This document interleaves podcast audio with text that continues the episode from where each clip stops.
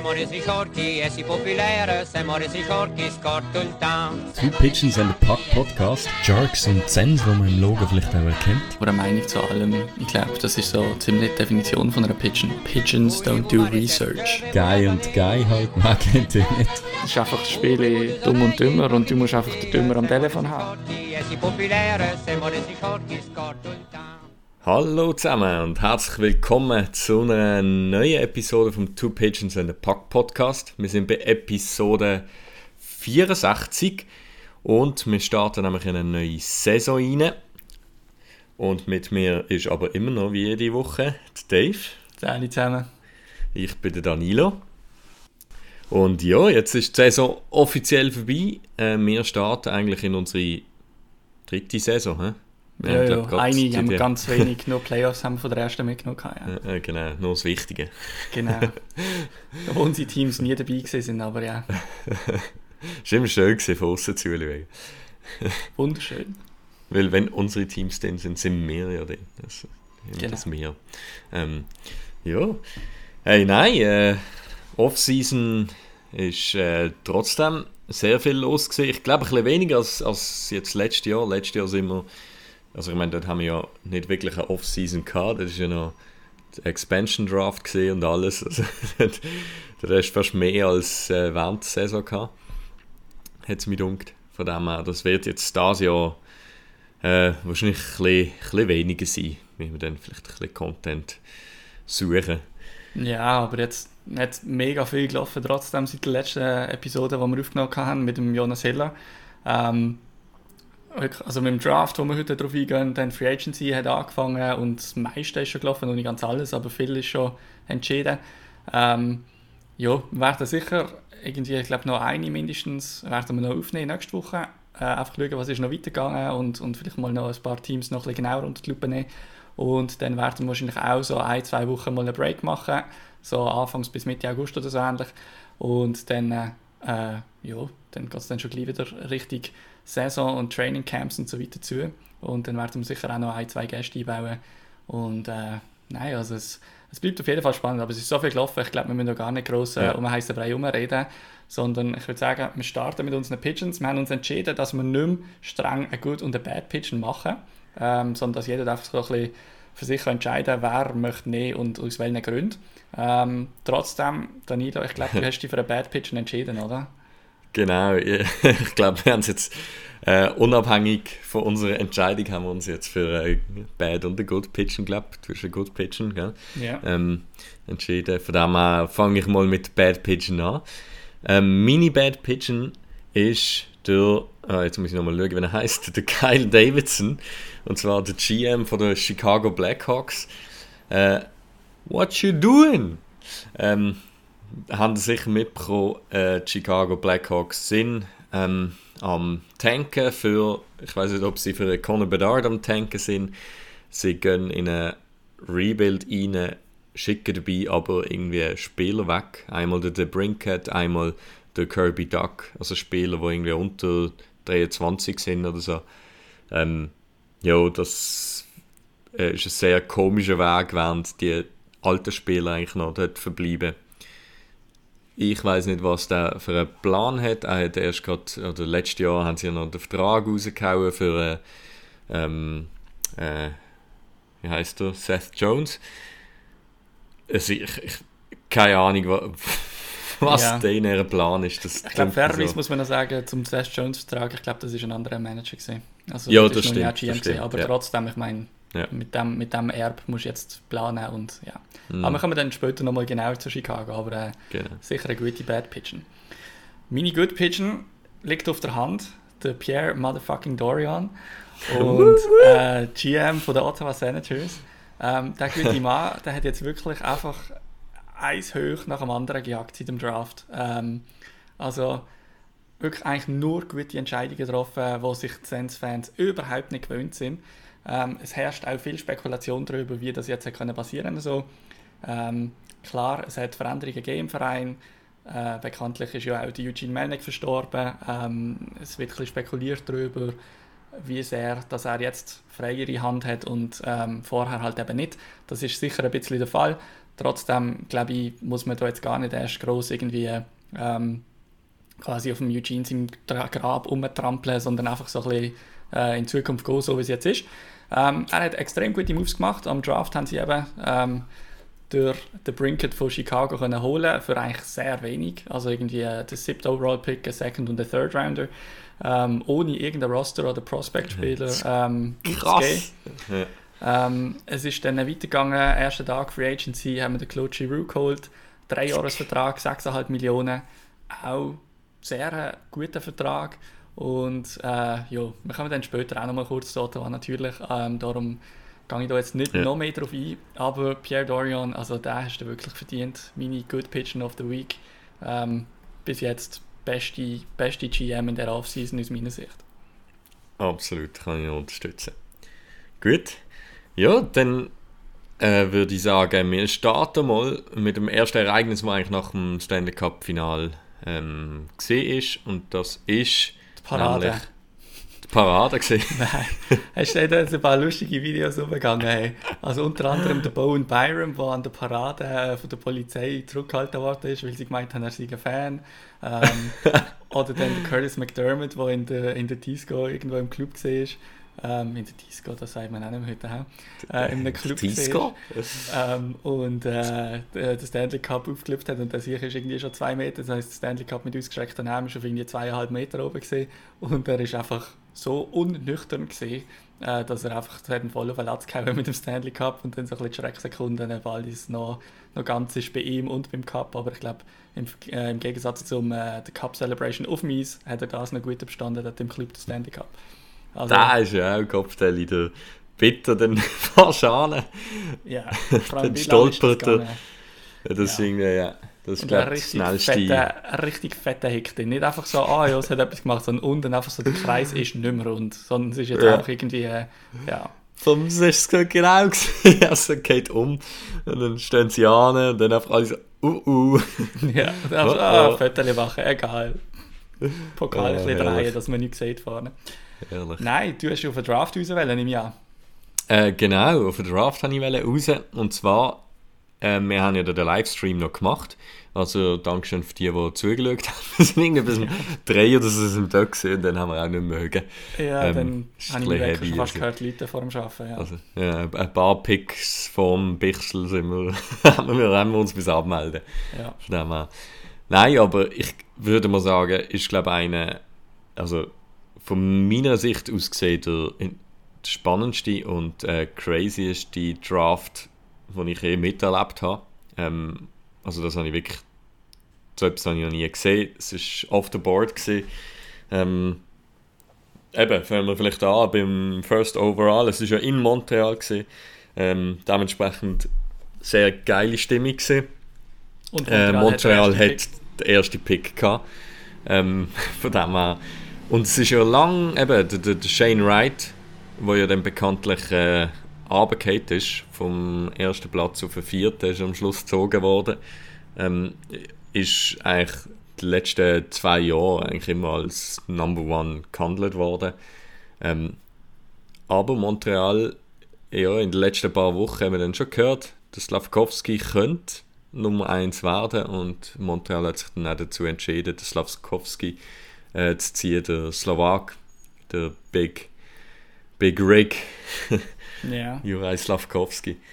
Für mich ein bisschen, also man hat es an dem Tag schon immer wieder gehört, äh, dass es Mhm. könnte passieren und so weiter. Ähm, für mich so ein bisschen jetzt rein von der Entscheidung vom Spielertyp her so ein bisschen Shades of Capo Caco, wo auch ähm, ja, einfach schon irgendwie an der WM sehr gut war bei den Herren vor dem Draftjahr, Scorer und so. Ich meine, heisst null, dass das wieder so rauskommt. Vielleicht wird Slavskovski äh, der nächste äh, Rocket Richard Winner in ein paar Jahren und äh, ja, Montreal absolut der richtige Pick gemacht.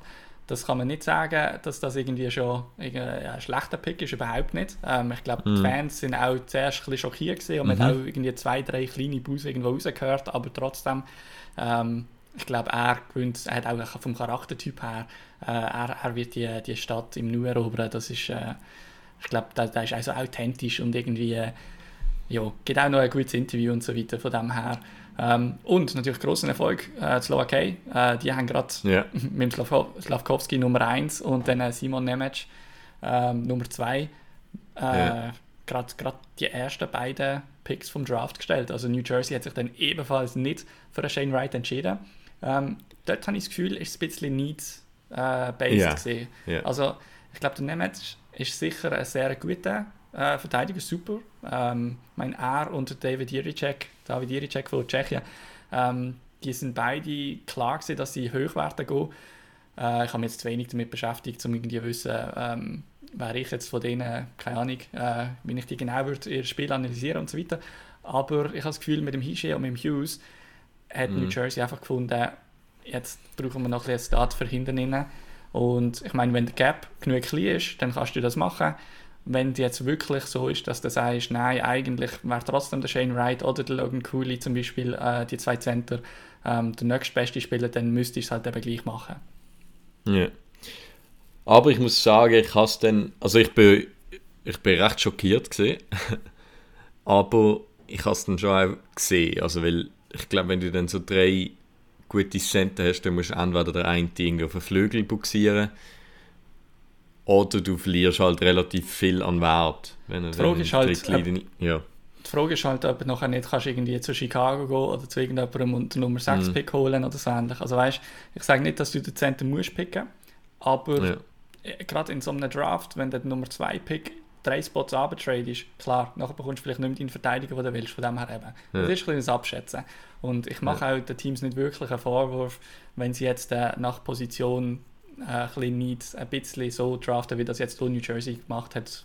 Ja. Ja, weil sonst zeigt mir eigentlich, der nimmt den Spieler mit dem höchsten Talent, aber ich glaube, in dem Fall hast du wirklich zwei junge Center schon, ja. ähm, ja, wo, wo du lang kannst unter Vertrag nehmen, wo du weißt, was du hast, wo, wo das Potenzial schon klar ist, wo schon gestandene Spieler sind.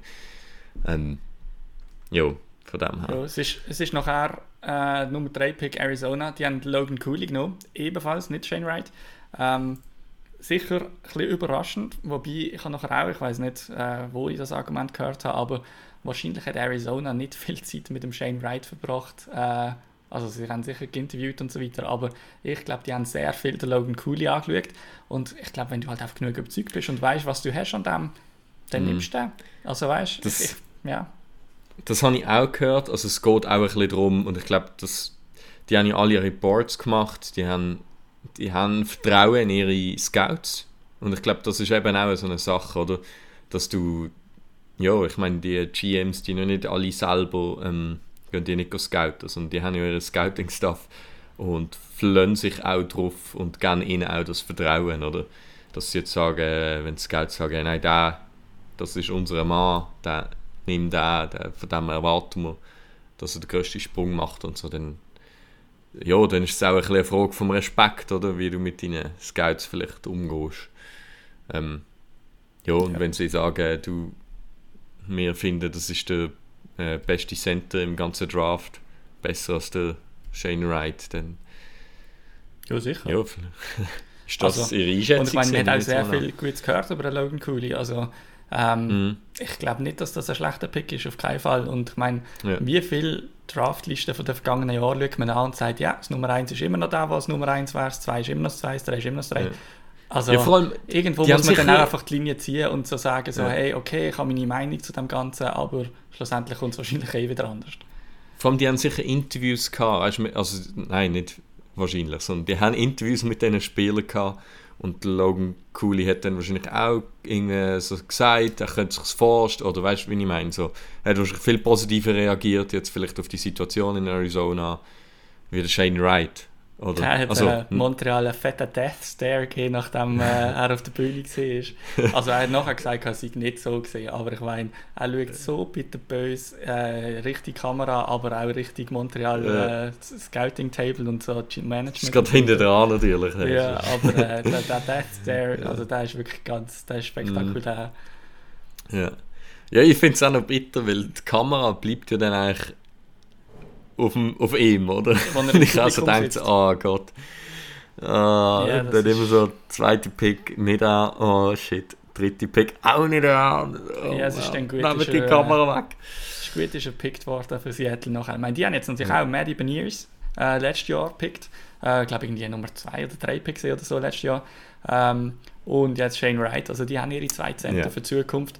Das ist natürlich auch, ich sage jetzt mal so ein bisschen New Jersey-mäßig, ähm, wenn du die zwei Pieces hast, dann kannst du wirklich gut rundherum bauen und dann einfach Zeit lassen und mhm. relativ früh dann mal in so eine Zweit- und Drittlinie-Center-Rolle reingehen und vielleicht irgendwo einen Free Agent holen, wo du, wo du kannst als Nummer 1 Center holen Und ich muss ehrlich sagen, also gut, es ist jetzt Pacific Division, von dem habe ich nicht so Freude gehabt, aber, aber ich finde, es ist sehr passend. Also ich finde, keine Ahnung, ich, ich mag es in Seattle gönnen, die haben jetzt wirklich ähm, zwei Stats bei sich im, in, äh, im Prospect Pool drin und äh, ich mag es auch gerne. ich glaube, es ist ein cooler Markt, wenn, wenn dort äh, so ein Spieler wie Shane Wright ja. kommt.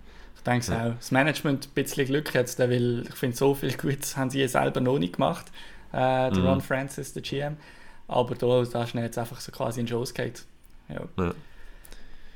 Dann, äh, ja. Äh, ich meine, was man kann sagen, äh, Nummer 7 Pick nachher, äh, der ist äh, von Chicago gesehen. Äh, wir haben schon angedeutet, Ottawa hat er eigentlich gehabt. Äh, der ist mhm. zu Chicago geschickt worden, der Nummer 7 Pick, dann der Nummer 39 und der dritte Runde 2024 für Alex de Brinket. Alex de Brinket zweimal schon über 40 Goal geschossen. Ähm, ist ein 25-jähriger Flügelspieler und hat noch ein Jahr Vertrag, ist er nachher aber immer noch restricted, also von dem her ist er wahrscheinlich jetzt 24. Und ja, also wirklich einfach ein sehr guter Deal von Pierre Dorian. Ähm, Chicago ist dort aber noch nicht fertig gesehen, haben noch einen zweiten Trade gemacht mit Montreal und ähm, haben den Pick, äh, also es war eigentlich ein Three-Way-Deal noch mit den Islanders. Also Montreal hat der Alexander Romanov, äh, Verteidiger, ähm, zu den Islanders geschickt und äh, vierter Runde-Pick. Äh, Montreal hat dann den 13. Pick bekommen von den Islanders und ähm, der Pick hat nachher Chicago von Montreal geholt ähm, und Montreal hat den Kirby Duck ähm, jo, äh, in dem Trade bekommen. Kirby ja. Duck, ähm, das ist ein junger Center, also der wird sehr schön hinter dem Nick Suzuki können anstehen und so ein bisschen, ja, ich würde mal sagen, wahrscheinlich wenn, wenn sie sich gut entwickelt, äh, ihre, ihre Zweitlinie-Center Werte ist 21. Ja, wir haben es schon ein bisschen gesagt, Chicago bin nicht ganz sicher, was dort genau läuft. Also es ist ein bisschen eine verzwickte Situation, wo wir dann nach dem Draftings dann nachher drauf kommen, aber äh, ja, auf jeden Fall Kirby Duck jetzt bei Montreal. Ich finde sehr guter Trade für Montreal auch. Ähm, Chicago hat dort mhm. Frank Nazar draft, drafted. Das ist auch einer, der sehr ein hohes Ceiling hat, scheint. Also wo sehr, wenn es wenn sich gut entwickelt, sehr viel kann werden aus dem. Vielleicht funktioniert das langfristig für Chicago auch, der Pick. Ähm, ja, wird man sehen. Ja. ja, da haben sie eigentlich dann ihre Center. Also Montreal meine ich. Ja, eben. Sie haben ja nicht, die Dings nicht... Also, ich meine wegen Shane Wright, weißt du. Aha, ja. ja. So, dann haben sie wie eigentlich äh, einer, der zwei Jahre älter ist, geholt. Das ist so, ja. Äh, aber schon gestanden ist. Nein, perfekt Move. Ja. Ähm, dann, äh, der elfte Pick war eigentlich bei den San Jose Sharks. Ähm, ja, es war dann so ein bisschen Diskussion. Gewesen. Man hat es schon ein bisschen gehört. Es könnte auch also der Doug Wilson ist bekannt dafür. Jetzt ist ja mit dem Mike Rea neuer GM wo aber ähnlich äh, in dem Fall tickt, ähm, hat abgetradet und zwar auf, äh, glaube was ist schlussendlich gesehen, der 27. He? Ähm, ja. Und hat noch zusätzliche Picks aufgelesen. Also der 27. Pick haben sie geholt in der ersten Runde, der 34. und der 45. Beide in der zweiten Runde. Ähm, ja. ja kann man machen. Ja. Ich meine, wenn du nicht deinen ja. Typ hast, wo du sagst, hey, da, da wollen wir jetzt und so. Ich meine, auch 34 mhm. und 45, das sind gute Picks, wo der klar, ich meine, eben, außerhalb von der Top 10 oder Top 5, da werden ja. die Wahrscheinlichkeiten sowieso relativ schnell kleiner von wegen, ähm, genau. wie sicher dass es ist, dass deine Spiele wirklich sich so entwickeln, wie du dir das erhoffst. Von dem her, wieso nicht äh, drei Lösungen ziehen anstatt nur eins? Ja, nein, finde ich auch. Äh, vor allem eben, das ist einer der ersten Deals, die der Mike Rio gemacht hat. ist eigentlich jetzt schon mutig gewesen und hat den Prospect Pool einfach erweitern und das finde ich, ähm, habe ich eine sehr clevere Entscheidung gefunden. Sie haben dann an 27. Stelle den Philipp Beistedt, Beistedt, Büstedt, Ja, weiß nicht, Beasted mit vielleicht. Y. Ähm, draftet äh, schwedische Center, relativ groß. Ähm, guter Schuss, was ich so gehört habe. Dann äh, Cameron Lund haben sie geholt äh, an 34. Stelle und den Matthias Hävlit, äh, Verteidiger an 45. Ähm, Ist der Lund auch aber- Schwede? Sind das Äh, nein, nein, das ist im Fall ein Ami. Ah, ja gut, Cameron macht schon Sinn, ja, aber Ja. ja, Aber Lund, ja, das ist sicher äh, irgendwo irgendwie, ja, irgendwo. Äh, steckt Schwedisches schwedisches Blut, Blut drin. Ja. Nein, aber das Lustigste ist eigentlich, ich weiß nicht, ob du das mitbekommen hast, aber ähm, es ist der Reese Lobach in der siebten Runde. Der letzte Draft-Pick von den San Jose Sharks ist der Reese Lobach. Okay. Laubach geschrieben. Habe ich zufälligerweise nicht mitbekommen. Und das ist einfach äh, San Jose Native. Oh, Das ist einfach, der ist äh, in San Jose geboren, hat das ganze Dile also das äh, Youth Program durchgemacht, ähm, hat jetzt noch Highschool gespielt, ist jetzt äh, hat committed im College, ähm, geht jetzt nach glaub, Minnesota oder so. An, äh, also das höchste Division One Dings äh, Ja. College. Ja. Ähm, und ist eigentlich so einer von der ersten Spieler, also der erste San Jose Spieler, wo, wo drafted wird. Der zweite ist auch gerade gezogen worden in diesem Draft. Und das ist nämlich äh, in der vierten Runde von der Dallas Stars. Ähm, ah, der Sohn äh, vom einen Broadcaster, wo, wo bei San Jose ist. okay. Also auch ein ehemaliger Spieler und dann sein Sohn, der halt auch in San Jose geboren ist. So, von Ja, dem her gerade zwei San Jose Natives. Ähm, und es war noch lustig, gewesen, weil sie haben noch ein Interview mit ihm geführt und er hat gesagt, ja, es ist äh, völlig verrückt, weil er ist halt hier aufgewachsen, irgendwie, nicht, 20 Minuten vom Stadion entfernt. Ähm, ja, das, das finde ich schon sehr geil. Ja, Ja. crazy. Ähm, dann äh, vielleicht noch so ein bisschen, um den Draft noch ein bisschen abschließen. Äh, logischerweise sind da jenste Picks äh, sonst noch gefallen, die irgendwann mal spannend werden, sobald wir die mal wirklich gesehen haben in der NHL spielen. Ähm, 18. Pick, Lian Bixel zu Dallas. Ähm, einziger Mhm. Schweizer, der drafted worden ist. Hat man nicht so genau gewusst, ob es vielleicht noch jemand anderem auch noch langt zum drafted werden. Ob das jetzt schlimm ist, wenn der im ersten Jahr, wo der eligible ist, also wo der kann drafted werden, nicht gepickt wird, ist die andere Frage. Aber auf jeden Fall das Jahr nur ein Pick. Ähm, Lian Bixel passt gut zu Dallas, jetzt einfach so ein bisschen rein vom äh, Spielertyp her, sage ich jetzt einmal. Dallas hat gern so ein bisschen äh, physisch und äh, legt auch Wert auf das. Von dem her durchaus möglich, dass er dort äh, in der früher, also vielleicht jetzt nicht gerade nächstes Jahr, das weiß ich nicht, aber äh, schon in der früher und nicht erst in vier Jahren äh, sein NHL-Debüt für Dallas geben wird. Ähm, ja, er hat, mein, kannst, kannst nicht viel äh, rein interpretieren. Ich glaube, er ist dort sicher gut aufgehoben und äh, alles andere wird sich noch müssen zeigen und äh, wenn ich jetzt den Development Camp und so weiter, ähm, er ist zwar nachher, glaube wieder in die Schweiz gegangen, ich weiß gar nicht, ob er im Development Camp jetzt gerade ist. Von dem her, ja, Ja. mein, ist noch, der Okay. Dings hat äh, auf, auf äh, Twitter das Post gehabt, äh, Thomas Roast. Ähm, in den letzten fünf Jahren Schweizer Picks, wie viele Schweizer Spieler sind drafted worden? Neun. Und äh, da dabei geht 2018 jetzt dann quasi raus und dort sind vier gewesen von diesen neun. Das heisst, in den letzten Jahren sind wirklich eine, drei, null, eine und dann vier gesehen, die drafted worden sind. Ähm, ja, das ist ein bisschen mäßiger Erfolg. Also ich meine, Deutschland hat 11, Slowakei hat 15. Klar, nachher kommen in die grossen Kaliber, aber ich glaube trotzdem, also ein bisschen höher müsste die Zahl schon sein.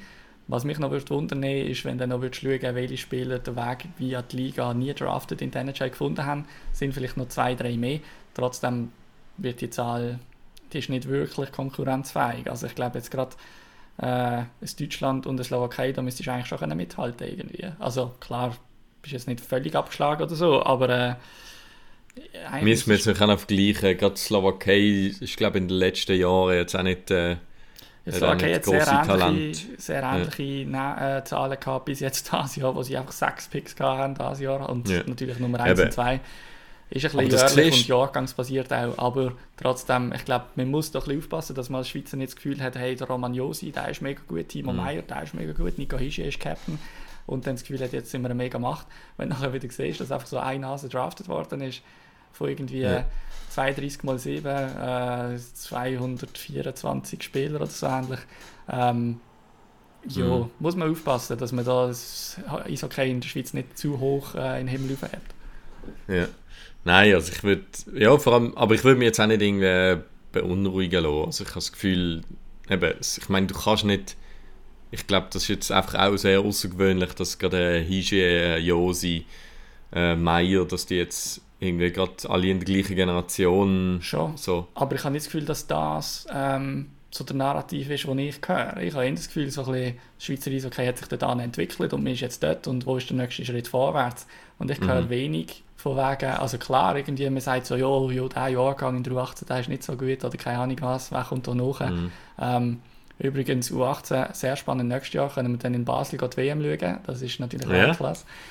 Ähm, jo, also von dem her, ich glaube, vielleicht müssen wir wirklich mehr genießen, was wir jetzt gerade noch haben, äh, die nächsten paar Jahre. Will und, das, ähm, ja. Ist natürlich nicht selbstverständlich. Und hoffen halt, dass da irgendwie etwas geht in der Entwicklung, in der, in der Talentförderung in der Schweiz. Ja. Ja, ähm, vielleicht einfach noch zu dem Draft im Allgemeinen. Da ist, glaube ich, also crazy gewesen. Ich glaube, man muss sich wirklich vor Augen halten, das ist ein sehr, sehr weirdes Jahr für, für Prospects, weil äh, die OHL hat nicht gespielt, ähm, WHL hat, glaube nur ein bisschen gespielt, die Q hat, glaube ich, auch noch ein bisschen. Also, es ist wirklich, äh, auch für die Prospects sind die letzten zwei Jahre ähm, sehr, sehr speziell gewesen. Ich glaube, darum ist, ist, ist der Draft also das all over so, the ja. place gewesen. Also der OHL, der ja nicht mal gespielt Scouts haben auch Jahr. nicht so genau gewusst. Äh, und, ja. ja, von dem her... Mh, hm, ich glaube, ja, das dürfen wir nicht unterschätzen. Aber nächstes Jahr wird es dann wieder ein bisschen... Ähm, Zuverlässiger. Und ein bisschen, mm. ja, das stimmt. Gut würde ich sagen, gehen wir vom Draft gerade weiter in die Free Agency. Es folgt ja ein bisschen Schlag auf Schlag in der NHL, sobald Playoffs fertig sind. Und jetzt kommt dann so ein bisschen die Sommerlehre.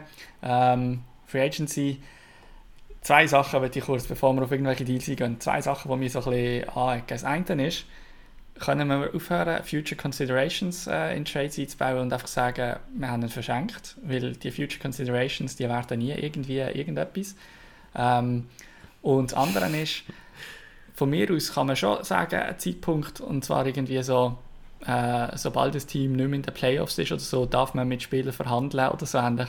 Aber tun nicht alle so, als, als könnte man irgendwie äh, am Tag von der Free Agency erst ab dem 12. Uhr anfangen verhandeln und dann am 1 ab 12 Uhr steht der 7-Jahres-Vertrag schon. Also ich finde, also ich, ich mache da eigentlich keinen Vorwurf, ich finde auch nicht, dass das Konsequenzen hat, überhaupt nicht, aber schreibt einfach irgendetwas ins Regelwerk, damit es ein bisschen so aussieht, wie es auch wirklich gehandhabt wird. Weil das kannst du nicht ernst nehmen so. Also weißt du, grundsätzlich ja. dürfen die Spieler erst verhandeln, wenn Free Agency offen ist, außer der Verein gibt dir das Recht dazu. Die, und das macht sie dann sehr offen, also das wird offen kommuniziert. Und das hörst bei gewissen hört man es, aber eigentlich bei den meisten hört man nicht. Und trotzdem, 1 ab 12 tweetet Bob McKenzie raus, 7 Jahre dort, 5 Jahre dort. Also, ja. Und dann denke ich wieder, ja, ja, mach, mach einfach, wenn das Team keine Spiel mehr hat, wenn du aus bist aus den Playoffs oder gar nicht erst reingekommen bist, ab dann darfst du verhandeln. Weil ich finde, also, ja, oder von mir aus einfach ab Start den Playoffs, wenn der Spieler während der Playoffs im Agent will erlauben, da verhandeln, dann soll er das machen von mir aus. Aber such irgendein Zeitfenster und es macht ja auch Sinn, dass die schon vorher reden können, weil ich meine, für einen Spieler lohnt sich das nur, wenn er schon ein bisschen seine Optionen abschätzen kann, wenn er weiß, wo er steht und so. Und äh, gleichzeitig sind sich alle am einrichten, dass nachher äh, an einem Tag, am 12 Uhr der Startschuss fällt und dann die Verträge können unterschrieben werden, macht auch Sinn, ist klar, die Deadlines, gibt es überall, die gibt es im Fußball und so weiter. Ähm, aber einfach die, die, die, ja, die, die künstliche ähm, Keimhaltung von wegen, man darf nicht diskutieren und äh, es darf noch nicht stattfinden und so, ja, Spieler mit auslaufenden Verträgen, finde ich, sobald deine Saison vorbei ist. Und das, das ist dann dein eigener Verein, der dich vielleicht noch will behalten, das ist ein Gut. anderer Verein. Ich weiß nicht. Ja, ich, also ich glaube, es ist halt.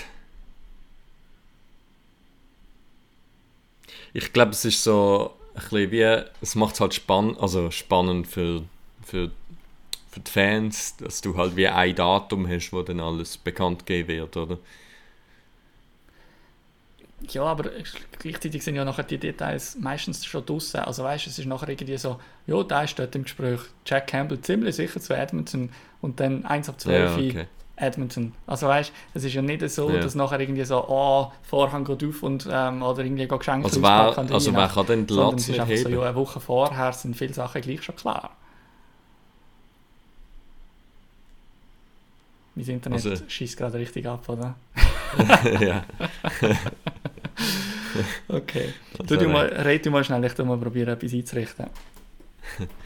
Also, ich, nein, ich habe einfach mehr, ich, ich habe ein bisschen das Problem, wenn dann halt eben so Bob McKenzie, Bobby Margarita, wo, wo ja da eigentlich halb im Ruhestand ist, aber irgendwie dann für die Free Agency trotzdem wieder äh, geht, geht raustweeten.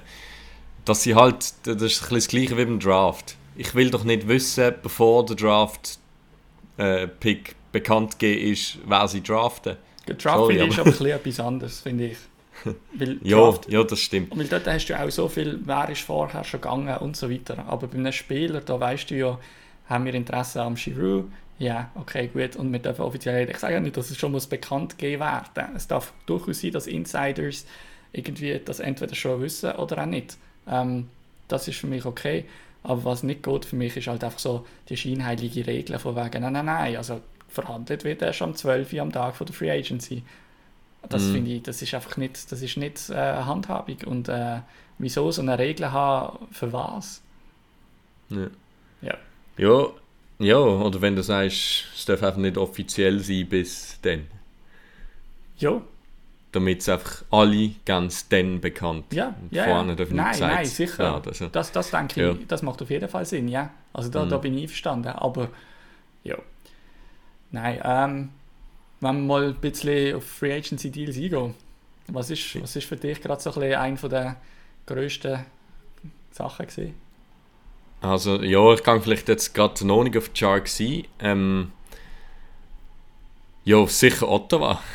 Mhm. oder, we- äh, oder wenn wir das am Anfang, komm, wir machen Ottawa am Anfang, da bin ich gehypt. Ist gut. nicht nur, nicht nur Fast du, wie du. Nicht nur du, das kann ich dir sagen. Ähm, nein, eben, also ich meine, was die jetzt angelegt haben, äh, von der traurigen Franchise, sorry Dave, ähm, Wir wissen es wo du jahrelang hast müssen leiden Ja. äh, und ich meine, es hat gekehrt, ja, wo der, ähm, wo der Carlson weggetradet worden ist. Ich ganz erwartet. Aha, nein, nein, nein, so, so düster bin ich schon Okay, nicht. okay. Ähm, also einmal nicht on record. Ja. genau. Nein, ich, ich habe es auch ich has lustig gefunden, weil irgendwie der Stützle und der Norris, der jetzt eben auch einen 8-Jahres-Vertrag 8 mal 7,9 oder so bekommen hat, ähm, also da der Cornerstone äh, auf der Center-Position steht. Ähm, und dann habe ich auch gedacht so, Ottawa, we made you. Ja. You're welcome. Weil die sind beide äh, eigentlich durch einen Deal mit dem Carlson, mit den Sharks äh, zustande gekommen. Unter anderem. Ja, also nein, wirklich ein guter Move nach dem anderen. Dorian, ich ziehe meinen Hut, äh, wie er sich dort durch, von dieser Carlson-Situation, die wirklich schwierig war, äh, dort ist er kritisiert worden, wie er das, äh, was er dort, wie er gefliest worden ist und alles. Und jetzt, äh, Hindsight, alles richtig gemacht. Äh, jetzt haut die Bangers raus. ja. Von dem her. Also man merkt auch, geil. sie, sie, es ist auch ein bisschen, das Geld ist jetzt ein bisschen zweitrangig geworden. Ähm, also man hat zum Mhm. Beispiel auch Colin White, hat man per Buyout ähm, losgelöst von seinem Vertrag. Äh, der Colin White, der ist aber noch jung, das heißt man hat dort nur ein Drittel vom Vertrag, den man wirklich muss zahlen muss. Ähm, White ist 25, hat jetzt unterschrieben bei Florida, für ihn sicher eine sehr gute Lösung. Er hat einen Vertrag der für ihn viel zu hoch war, irgendwie 4,5 oder so äh, Millionen pro Jahr. Und gleichzeitig hat er irgendwie äh, wirklich, also seine offensive Produktion von den letzten paar Jahren ist irgendwie gesehen, letztes Jahr 10 Punkte, das Jahr vorher 18 Punkte, 23 Punkte. Also hat nicht dem Vertragsvalue entsprochen. Und das haben wir jetzt einfach in Kauf genommen und haben gesagt, ähm, wir zahlen dich, um nicht mehr zu uns zu kommen. Ähm, wir hätten ihn gerne gehabt, einfach so als äh, Teil von der Mannschaft, aber halt einfach nicht zu diesem Preis. Ähm, mhm. Gleichzeitig haben wir zum Beispiel auch Michael Del Soto haben wir, ähm, ein Buyout gemacht. Ähm, ja, einfach alles, um so ein bisschen die finanziellen Mittel zu haben, um jetzt das zu machen, was sie gemacht haben. Du hast schon gesagt, Josh Norris, 8-Jahres-Vertrag, ähm, 8 Millionen, also fast 7,95. Ähm, sehr äh, ziemlich hoch datiert, muss man sagen. Ähm, gleichzeitig Goal kostet Geld und der Josh Norris schießt vor allem Goal. Also der, der letztes Jahr in 66 Spielen hat 35 Goal geschossen. Es sind viele Powerplay-Goal darunter. Trotzdem, auch im Powerplay musst du zuerst mal noch Goal schießen. Ähm, ja, also es, es wird sich sicher zeigen, ähm, ob er so beständig kann bleiben kann. Ich glaube, man geht ein bisschen davon aus, er hat es in Rahel schon gezeigt. Es ist nicht so, dass letztes Jahr jetzt einfach ein völliger Ausreißer war oder so ähnlich. Ähm, er ist 23, das heisst 8 Jahre, dann ist er 31, das heisst, er ist eigentlich wirklich so ein bisschen seine besten Hockeyjahre. Er hat jetzt diesen Deal in Ottawa. Ähm, das ist der Moment, um 8 Jahresvertrag zu, zu verteilen und nicht halt irgendwie einem 28-jährigen Free Agent oder so ähnlich. Ähm, darum mhm kann ich da eigentlich nur dahinter stehen. Jetzt ist es ein bisschen aus dem Dorian seine Hand, wie sich das weiterentwickelt, aber ich finde, auch diesen Vertrag, das dürfen wir definitiv so abschließen und gibt auch ein bisschen Sicherheit für die Zukunft. Also ich meine jetzt zum Beispiel Alex de Brinket, der ist nächstes Jahr im Sommer Restricted Free Agent, das heißt Ottawa hat immer noch die Kontrolle, aber auch dem wird jetzt signalisiert, äh, Junge, also wenn es dir da passt, bei uns, äh, wir planen langfristig und wir haben unsere Pieces zusammen. Kachak hat einen langen Vertrag, Giroud hat jetzt für drei Jahre 6,5 Millionen unterschrieben, der ist 34 dort auch sehr eine gute Vertragstour, also drei Jahre, dann ist er bis 37. Klar, da wird wahrscheinlich noch ein, ein Schritt zurückkommen gegen Ende Vertrag. Im Moment ist er immer noch sehr gut. Er ist ein super Mentor natürlich für den Stützle und auch für den Norris. Ähm, er kann auch so ein bisschen die Face-Offs nehmen vom Stützle zum Teil, wo, ja, wo er schon sehr Mühe gehabt hat. Also, ja. Und ähm, bei Ottawa jetzt eigentlich so ein bisschen die grosse Frage noch, kann man den Nikita Zaitsev wegtraden, zum Beispiel zu Arizona und äh, nochmal 4,5 Millionen rausholen und dann zum Beispiel halt mit Picks, die man geholt hat, jetzt zum Beispiel auch mit einem Conor Brown Deal, wo man zu Washington geschickt hat und halt einfach auch noch irgendwie ein First oder ein Second von nächstes Jahr und so, ähm, wo man könnte Jacob Chikrin zum Beispiel noch holen für den Top 4 ähm, oder auch John Marino von Pittsburgh, der im Gespräch ist wenn man noch einen Verteidiger kann holen kann, ich glaube, dann sieht es dann wirklich langsam sehr gut aus. Cam Talbot hinten mit dem Anton Forsberg, das hat auch super funktioniert. Auf was ich mich schon sehr freue, der Matt Murray, der hat ja bei Ottawa nie leider sein Glück wirklich gefunden. Er hat ein paar gute Matches gehabt, hat aber auch sehr viel Verletzungspech gehabt, hat ihn in den Anhalt halt zurückgeschickt, also bei Ottawa ist er effektiv nicht happy geworden. Auf was ich mich schon freue, ist so ein bisschen die Flip-Flop von Toronto-Fans, wenn er nächstes Jahr mal gut ist und dann mal schlecht ist und dann einfach so, wie hätte Tubes das noch machen können, so, ja, das ist ein gutes Risiko gewesen, das er genommen hat. Also ich sehe da schon, wie die Meinung jeden Monat mhm. ändern wird bei den Toronto-Fans. Das, das kannst du vorprogrammieren. Ja, danke auch. Aber ich würde es ihm gönnen. Ich glaube, äh, rein von der Person her, was ich gehört habe, sehr geschätzt. Definitiv. Äh, guter Typ. Definitiv, ja. Würde es ihm gönnen. Sicher, ja. Jo. Dann vom Bottom League Team äh, vielleicht Jahr. schnell den Blick letztes Jahr äh, zum diesjährigen Finalist, der verloren hat, Tampa Bay Lightning. Ähm, die haben auch ähm, gut zugeschlagen und zwar haben sie gerade drei 8-Jahres-Deal rausgehauen ähm, und ein 7-Jahres-Deal. Ähm, und zwar haben sie den Michael Sergachev 8 Jahre 8,5 Millionen der Anthony Cirelli 8 Jahre 6,25 Mille. Eric Czernak 8 Jahre 5,2 Mille. Und der Nick Paul 7 Jahre äh, 3,15 Mille. Das sind viele ja, Mille. krass. Das sind ein paar Mille gesehen. Ähm, sie sind auch 7 Millionen über dem Cap. Also da muss noch irgendwie noch etwas gehen. Oder ich weiß nicht, ob sie da noch jemanden auf äh, LTIR setzen, wenn die dann anfängt. Ich weiß nicht, was sie da vorhaben. Ähm, ich glaube, der Stamkos, der hat auch immer wieder ein bisschen seine Wehwehchen. Kann sein, dass der irgendwie ähm, sieben, Jahre, äh, sieben Millionen drüber und vor allem, was ich lustig gefunden habe, nächstes Jahr, für nächstes Jahr äh, quasi prognostiziert sind 3,7 Millionen Cap Space und den Vertrag haben sie in ihrem Manager-Kader aber erst 12 Leute für nächstes Jahr. Also, ich weiß nicht genau, was sie da noch alles für äh, League-Min-Deals holen oder wie sie das machen aber weil, ja, also ich meine, sie haben, nicht, sie haben keine schlechten Spieler unter Vertrag, aber sie haben einfach sehr viele gute, die unterdessen doch auch alle ziemlich gute Verträge haben. Also ich meine zum Beispiel der Vertrag ähm, vom... Wo ist er? Das sehen wir gerade nicht. Äh, der äh, Vertrag vom Sorelli. Der ist irgendwie verletzt. Ah ja, da Injured Reserve, darum habe ich gesehen. Ähm, der Vertrag von Cirelli, der ist, der ist super. Also ich meine 6,25 mhm. ab nächstes Jahr, das ist ne, also ab äh, Saison, wo erst im Jahr dann anfängt, also das ist noch nicht das Jahr jetzt. Ähm, das ist ein sehr guter Vertrag. Aber trotzdem, irgendwann läuft der Cap Space einfach ein bisschen davon. Äh, der Cap geht noch auf. Das heisst, wenn sie sich irgendwie können da reinretten dann, dann geht es. Aber ich weiß nicht, ob sie darum herumkommen, um nicht irgendwie halt gleich ähm, keine Ahnung, ein Killorn, da könnte ich mir vorstellen, dass sie den loswerden ähm, Oder auch halt vielleicht, keine Ahnung, es ist, es ist noch schwierig. Sonst, ja, sie haben so viele Spieler, die äh, entweder sehr gut sind und einen hohen Vertrag haben, also Kucherov, Points, Stamkos, ähm, die verdienen zusammen halt fast 30 Millionen. Äh, du hast hinten mit dem Headman, mit dem Sergachev, mit dem Chernak hast du Leute, die gleich 20 Millionen selbst verdienen und dann hast du noch den Wasilewski, der 10 hat. Ja, mhm. ich meine, du hast alle drei Achsen, die sehr gut sind und sehr viel Geld kosten. Ob sie es anbekommen, zurechtbiegen. Wenn ich es jemandem zutraue, dann wahrscheinlich Tempo. Von dem her, ja. Ja, ja wird sicher spannend jetzt sehen, wie sie das...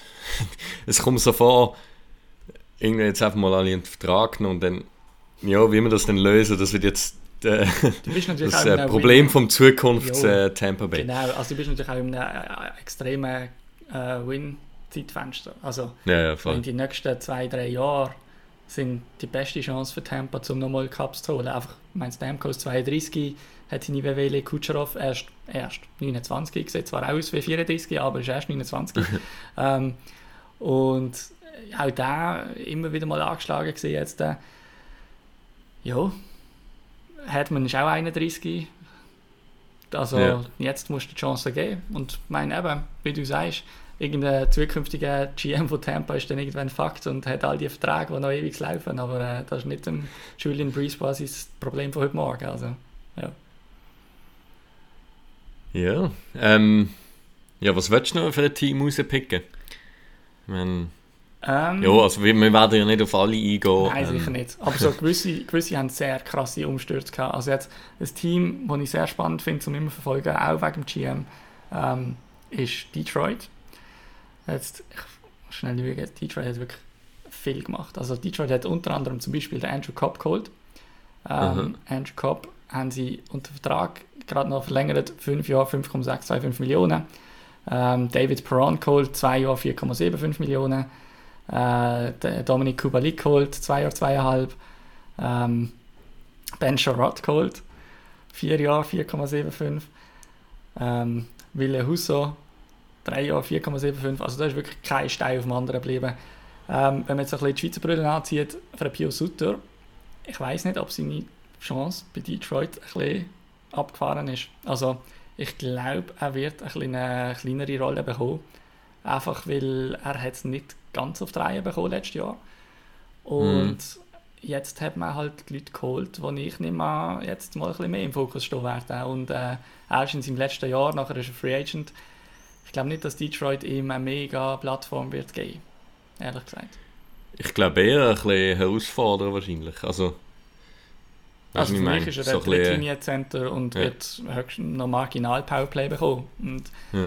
Ja. Außer er nimmt den Konkurrenzkampf dann an und setzt sich auf die Uhr. So. Klar, nein, also ich meine, er kann ja. eine riesen Saison haben. Es kann sein, dass er irgendwie, mhm. also er ist auch ein guter Spieler und das Team ist auch nicht so gut, dass er irgendwie keine Rolle hat oder so ähnlich. Aber ich glaube, ich glaube, es wird nicht einfacher auf jeden Fall. Das, das glaube ich schon. Ja. Ja, ja ähm, nein, also ich finde, eben den Core haben sie. Er ist ja ihre Core äh, mit dem Dylan Larkin. Ähm, Tyler Bertuzzi, ähm, Crazy Cat, Cat Lady. Lady. Genau, ja. ähm, ja, Äh, was noch spannend wird zu beobachten sein, ist ein bisschen Philipp Zarina. Ähm, das war ja ein sehr hoher Draft-Pick.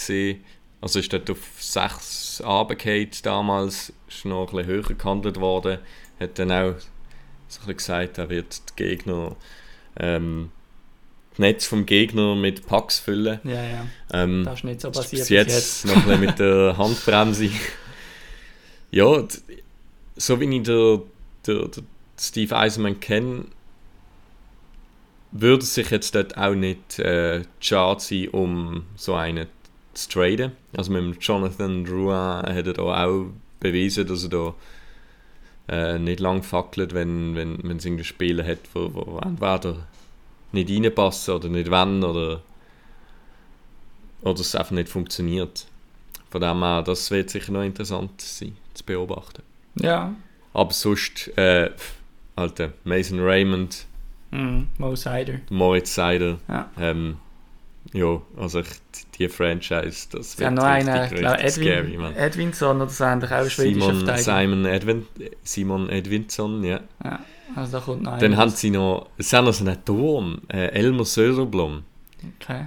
Äh, sagt ihr da etwas? Also Äh, Elmer, Elmer kenne ich vor allem auf Zittero, aber ja gut. Irgendwie äh, 2,03 Meter oder 2,05 Meter oder so. Ja, Ähm, ist an der World Juniors schon mal aufgefallen, weil er so einen Between the Legs okay. Goal gemacht hat. Mit 2,03 Meter oder so. Das ist äh, recht mobil. Nehme mich Wunder. Also gut, so große Spieler brauchen meistens äh, relativ lang, bis, bis halt Koordination nach dem Wachstumsschub wieder da ist. Aber Ja, dem her, gut. Ich glaube, Detroit hat genug Airtime bekommen für diese Session. Ähm, mhm. ich weiss, wir kommen nachher dann noch zu den Sharks. Äh, ein Deal, den Ja. ich gleich noch kurz anschauen, ähm, wo nachher auch mit dem Team von, der- von, mit den Sharks zusammenhängt, aber Carolina und Vegas, die haben auch einen Trade gehabt. Und zwar die von mir ein belächelten Future Considerations sind traded worden von Carolina zu Vegas und im Rück äh, auf dem anderen Weg der Max Pacioretty und der Dylan Coughlin. Ähm, ja, gratis. Einfach für Carolina. Und zwar auch, weil Vegas zu dumm war, um irgendwie etwas vorauszudenken. Äh, der Jack Eichel Trade hat äh, ein bisschen mehr. Äh, ja, der, der, der fordert einfach noch mehr Tribut, als sie im ersten Moment gedacht haben. Und Max Pacioretty, meine, klar, man kann sagen, er ist 33, ist jetzt nicht der Jüngste oder so ähnlich. Trotzdem, ich meine, der ist in seinem letzten Jahr von einem 7 Millionen Vertrag, das ist nicht schlecht. Und hat auch letztes Jahr in 39 Spielen 37 Punkte gehabt, also das war fast ein Point-per-Game-Spieler. Das Jahr vorher ist er über einem Point-per-Game-Spieler. So Leute gratis zu verlieren, ich meine, das ist eigentlich eine Todsünde. Wenn du nicht Vegas Mhm. heisst und nicht einfach irgendwie sowieso alles crazy ist bei dir, dann ist das eine Todsünde für einen GM. Ja. Mir nimmt es Wunder, wie lange Vegas noch so attraktiv angeschaut wird von den Spielern. Ich meine, von den Fans sind sie schon lange jetzt in Verruf, dass sie die Leute einfach wegschicken, sobald irgendwie etwas nicht mehr ganz passt. Ähm, aber wie viele Free Agents gibt es noch à la Pietrangelo, ähm, wo ja, den Weg da suchen und, und irgendwie äh, ja, das, das wollen. Weil irgendwann, und das geht nicht mehr lang, dann ist der Ruf auch am Arsch. Ja, aber ich glaube, ganz ehrlich, ich, also wenn das Geld lockt, dann Klar, klar. Ich schmeißen meine, die wenn einer... Spieler wenn- alle ihre Prinzipien über Bord. Also nicht, dass ich das ich das habe ich gerade wollen, springen wir gerade zu dem, weil das ist äh, der, der grosse, grosse Elefant im Raum. Ähm, Er ist nicht so groß. Johnny Goodrow Ja. hat gewechselt, hat nicht bei Calgary verlängert, verlängert und ist nach Columbus gegangen und hat dort, äh, äh, was ist der, 8 Jahre Stil 9,5 Sieben- Millionen sieben- oder so. Sieben Jahre kann er nur, weil er nicht Sieben gespielt hat vorher. Ah, stimmt, stimmt, genau. ja. ähm, sieben Jahre, ja, irgendwie 9, zu 7, schreiben. 5 oder so ähnlich, ja. Ähm, ja, es tut mir leid, es tut mir mega leid für die Calgary-Fans irgendwie. Es hat mich, ich glaube, es sind alle schockiert gewesen, weil das ist ein sehr geiles Team gewesen, zum Zuschauen, aber ähm, ja, er hat jetzt Gebrauch gemacht von seinem UFA-Status. Vor allem Ähm, am Geld gelegen ist es null, weil Calgary hat ihm am Mhm. Schluss eigentlich den Vertrag auf, äh, angelegt und gesagt, schreibst du deine Zahlen drin, die du gerne hättest und dann schreibst du und, und dann ist das geregelt. Also äh, es war ein Report von 8 Jahren, 10,5 Millionen haben sie ihm angeboten. Also ja. wesentlich mehr, irgendwie fast 20 Millionen mehr hat er verdient gehabt, wenn er den Vertrag genommen ja. Ähm, aber ich finde, man muss jetzt in so einem Moment auch einfach mal sagen, okay, Columbus, ich finde es ein ganz schreckliches Team, einfach so zum Verfolgen und so vom Interesse her. Ähm, aber man muss jetzt einfach auch mal einem Spieler irgendwie sagen, look, äh, schlussendlich, du hast jetzt die Macht gehabt, zum entscheiden. Es gibt genug Trades, die stattfinden, wo die Spieler nichts zu sagen haben und weiß ich was. Mhm. Äh, wenn du da hin möchtest, wenn das der Ort ist, wo deine Familie irgendwie in der Nähe hast, keine Ahnung. Also ich finde, man muss jetzt da auch nicht, weiß ich was für ein äh, Büro aufmachen und, und irgendwie, äh, ja, keine Ahnung, wie pisst sein, nur weil Ja. er sich für Columbus entschieden hat. Ich meine, ich bin Sens-Fan. Also als das- Calgary, Ich bin Sens-Fan, das kann ja auch keine Sau verstehen. Also von dem her...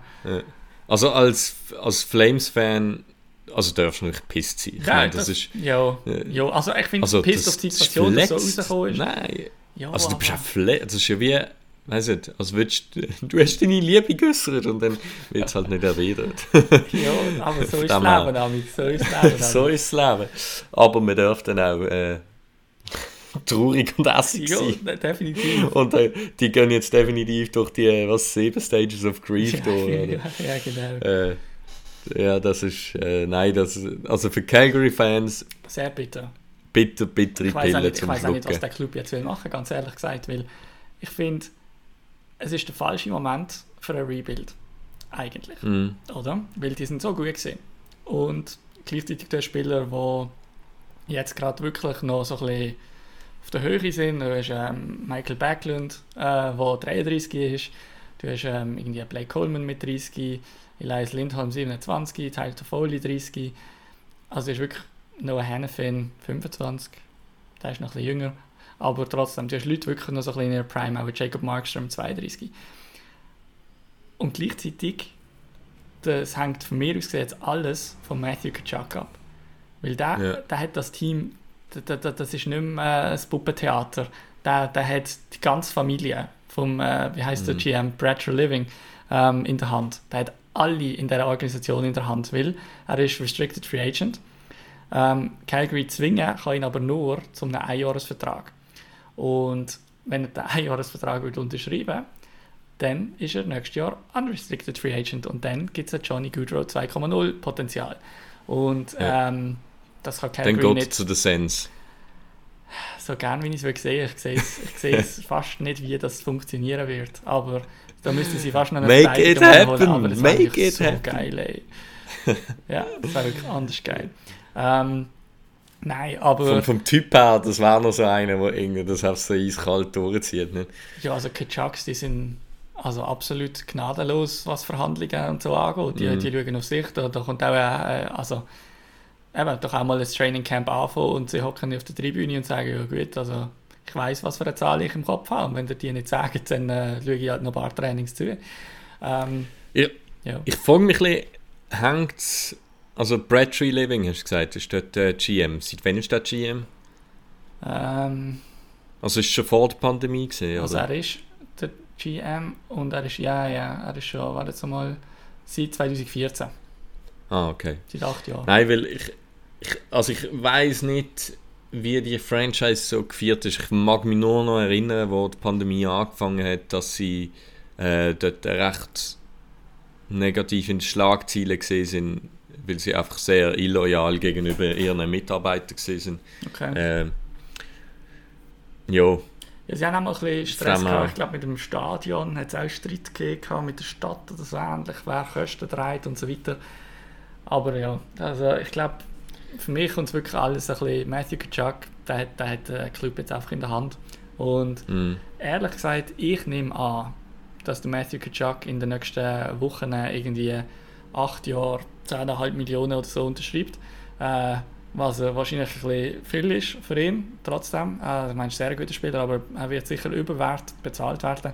Aber ich glaube ehrlich gesagt nicht, dass er wird äh, weggehen von Calgary. ja. Ja. Ja. Ähm, dann würde ich sagen, zum Schluss kommen wir noch zu den Sharks, oder? Ja, Ähm, die Sharks sind sehr aktiv gesehen und zwar eben nachdem sie dort äh, abgetradet haben, Mike Greer hat dann noch einen Deal ausgehandelt mit Nashville, wo sie den Luke Coonan geholt haben äh, für Jen, John Leonard und einen Third-Round-Pick. Äh, der Luke Coonan ist ein ehemaliger recht hoher Draft-Pick in der ersten Runde mal, irgendwie 14 oder so. Ähm, hat aber, ja, die Production ist dann also sehr, äh, sehr bescheiden ausgefallen. Äh, er ist jetzt Restricted Free Agent ähm, gesehen und zwar, was schon da seine Production, ja gut, er hat letztes Jahr in 82 Spielen 13 Goal, 9 Assists.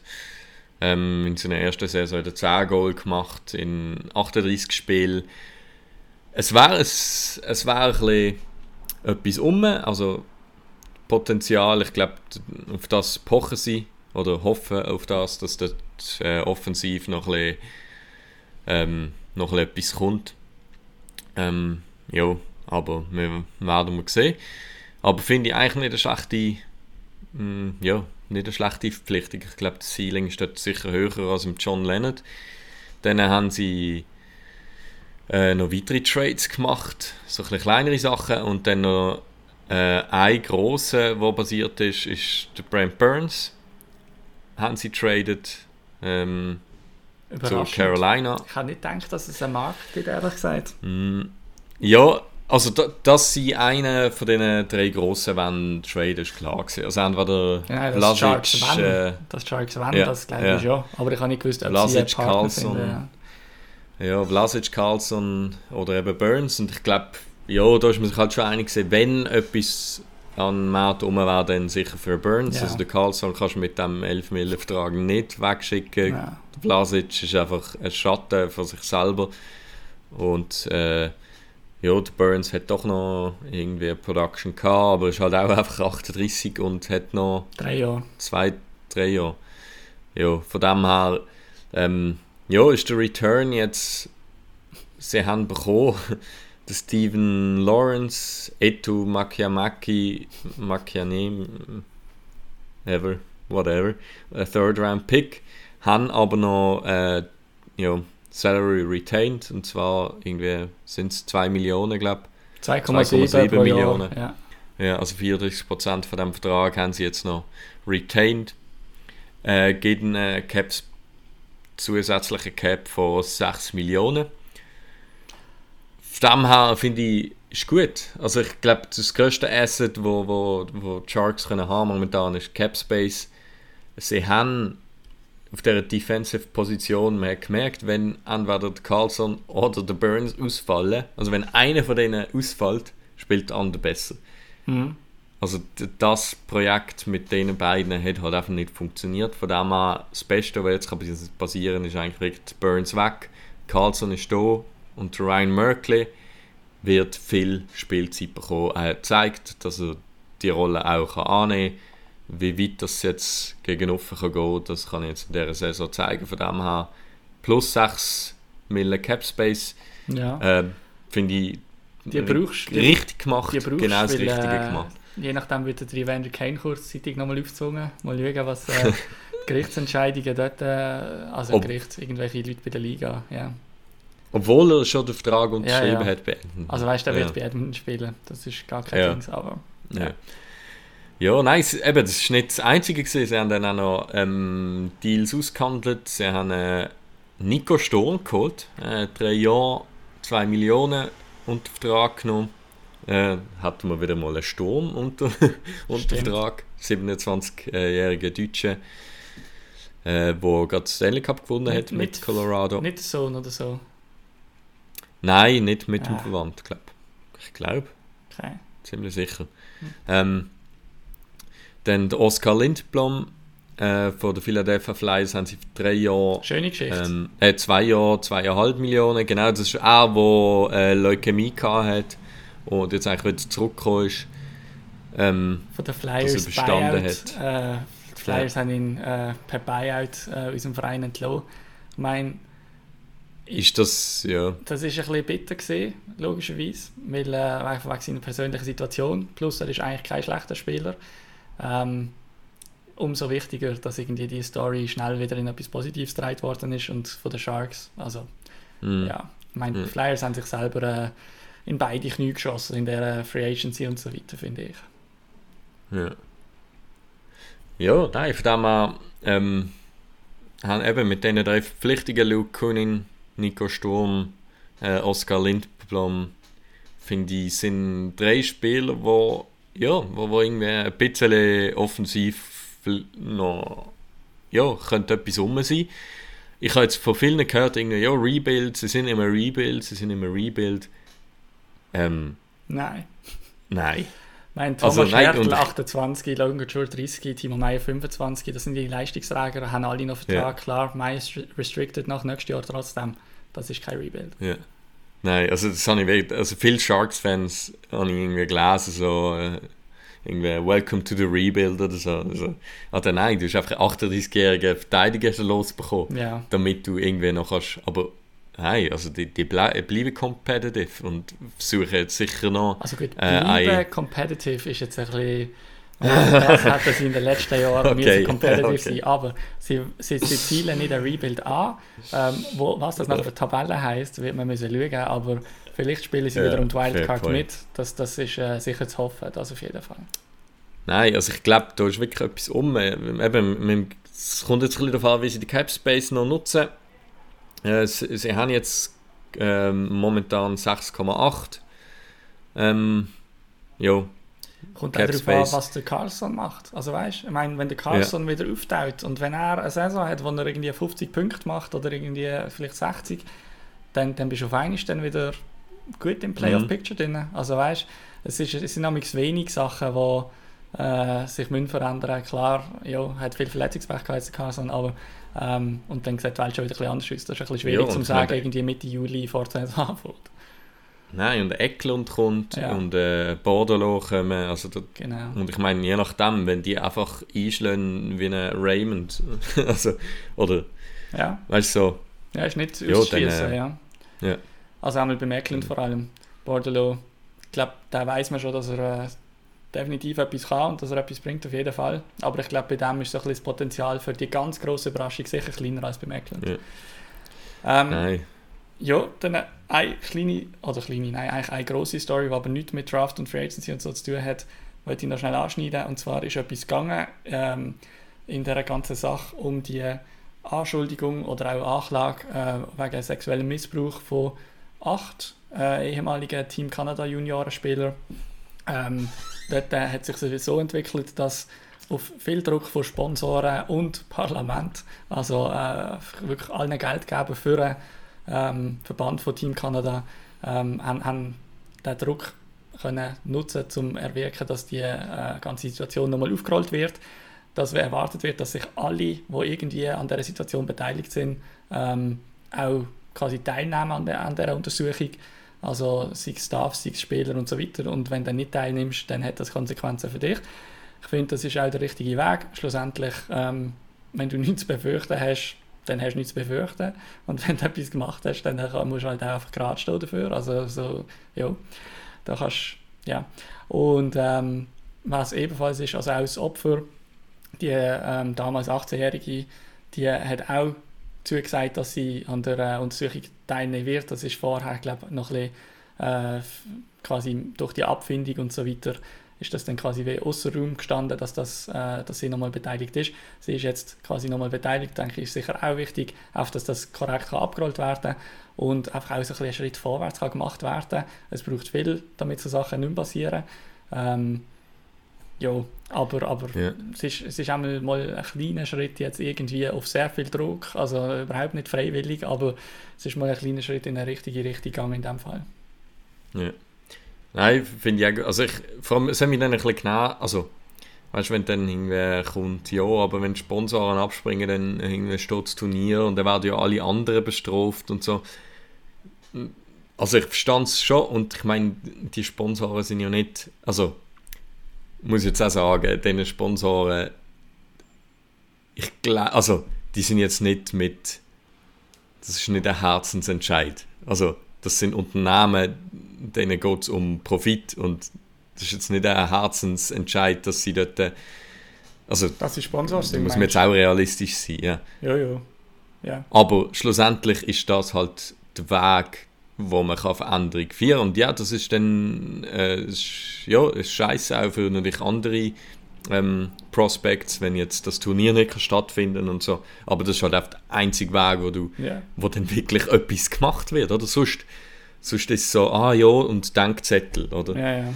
Und dann, und dann ist das aber wieder weg. Aber wenn du wirklich in der Kultur etwas willst ändern und einfach auch den Spielern das bewusst wird, hey, das ist fucked up ja. und das geht nicht. Und da musst, ja, das wird Konsequenzen haben, dass einfach für dich und andere Spieler und nächste Generationen, oder?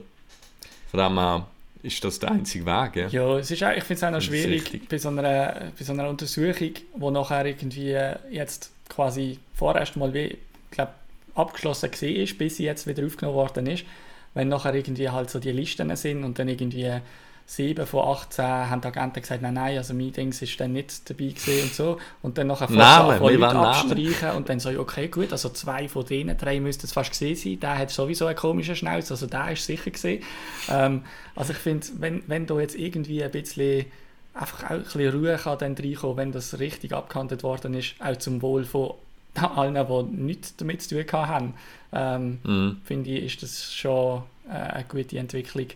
Aber es muss jetzt natürlich auch zuerst mal geschaut werden, was effektiv für Konsequenzen und was für eine Untersuchung das jetzt wirklich passiert. Also das muss schon zuerst auch noch jetzt in einem guten Rahmen ablaufen und so weiter.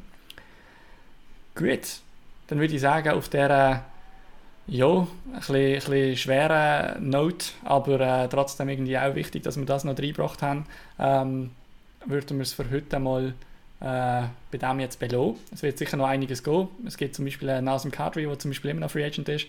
Ähm, ich denke, wir werden in rund einer Woche nochmal einen, Podcast rauslassen, auf jeden Fall, und schauen, was noch gegangen ist. Und dann gibt es dann nachher eben, wie gesagt, einen kleinen Summerbreak einmal. Ähm, ja, ich würde sagen, merci vielmals fürs Reinhören. Cool, wenn ihr nochmal eine Saison dabei sind. Äh, merci fürs Zuhören. Und ja, ich hoffe, ihr übersteht die Hits alle gut. Viel Glas essen, viel baden. Alles Gute. Stay hydrated. Genau, genau. Einen schönen zusammen. Hey, ciao zusammen. Hey, I'm Mark Shifley. Hi, I'm Nathan McKinnon. Today we're going to learn about Pigeon. pigeon. A pigeon is someone you don't respect, maybe a bit of a bench warmer. I think what it derived from is kind of the lower end of a bird. It's more of a friendly thing, Pigeons don't do a whole lot. They're kind of just annoying. mostly just a fun way to jab at each other. Best captain in the league, Mario Giordano. Woo! Pigeon. Every guy in the entire NHL has been called a pigeon at least once. JVR. pigeon. Pigeon! We